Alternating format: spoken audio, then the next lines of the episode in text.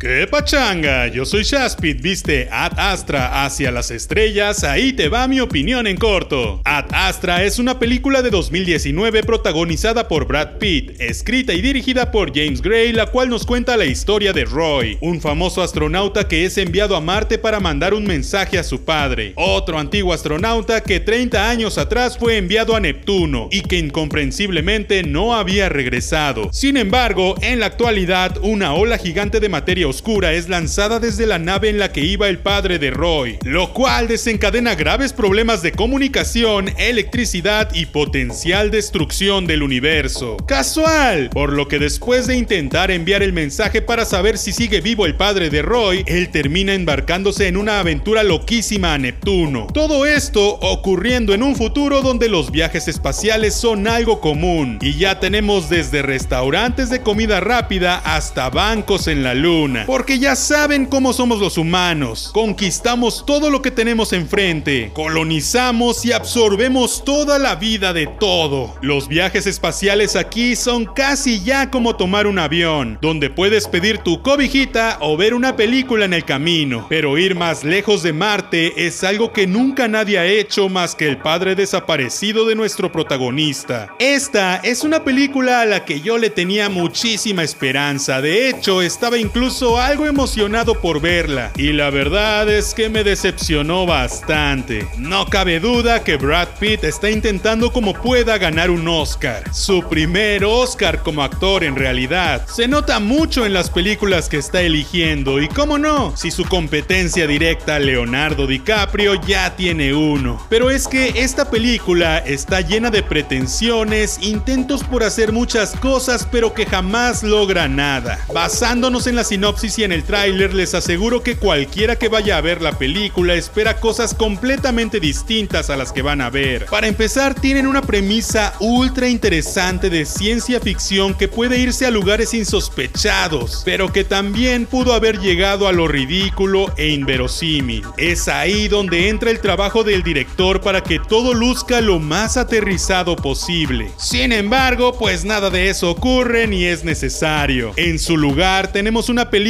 que se sumerge muchísimo en lo introspectivo, que intenta darle muchísima profundidad a los personajes y que al final, si lo piensas bien, no nos cuenta mucho de realmente nada. A mi parecer es una película técnicamente muy bien hecha, con varios deleites visuales y auditivos, pero completamente vacía. Además, la verdad llega a un punto en el que la trama se vuelve sumamente predecible y que al final no nos causa ninguna impresión ni nada que nos sorprenda.